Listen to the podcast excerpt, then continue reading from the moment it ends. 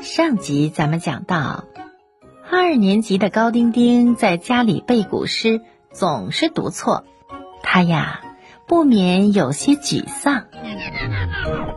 高老妈轻轻的叹了一口气，说：“唉，丁丁，疑是银河落九天的意思啊，是让人感觉仿佛是银河从天上泄落到了人间。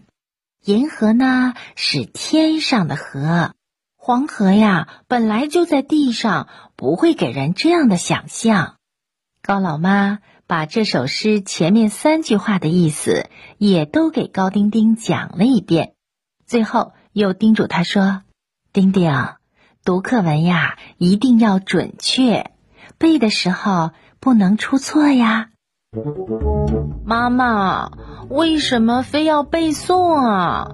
我讨厌背诵。高丁丁说着，把书扔到了沙发上。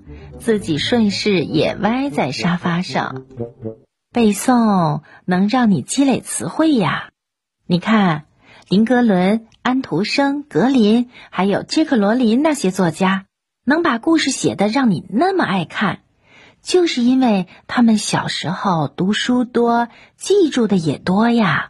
他们写的那是故事，妈妈又不是古诗。再说，都是外国人。也不会背我们中国的古诗吧？高丁丁嘟囔着，差点把高老妈给问住。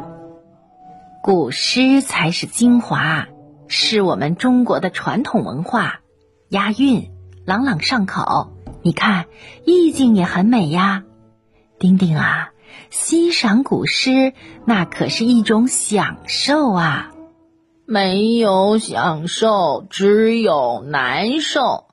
高丁丁又嘟囔了一句，高老妈看着高丁丁没有说话，她站起来走进了卫生间，居然捧出了熏卫生间的小香炉。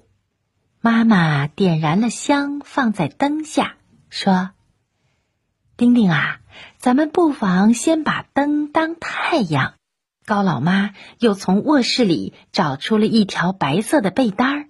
打了一个结儿，挂在儿子的胸前，说：“嗯，这就是钱川了。”随后，高老妈说出了第一句：“日照香炉生紫烟。”说完，拍了拍儿子胸前的白色被单儿。高丁丁呢，一下子来了兴致，立刻接口：“遥看瀑布挂前川。”就这样。母子俩一边表演，一边你一句我一句的背完了第一遍。接着，高丁丁先说第一句，高老妈接第二句，没用几个来回，高丁丁就顺利的背过了这首诗。而且，高丁丁并没有停下来的意思，还在继续背着。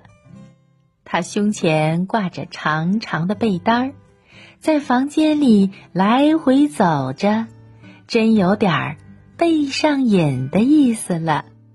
看来呀，高丁丁也能爱上背诵，而且爱的很疯狂哟。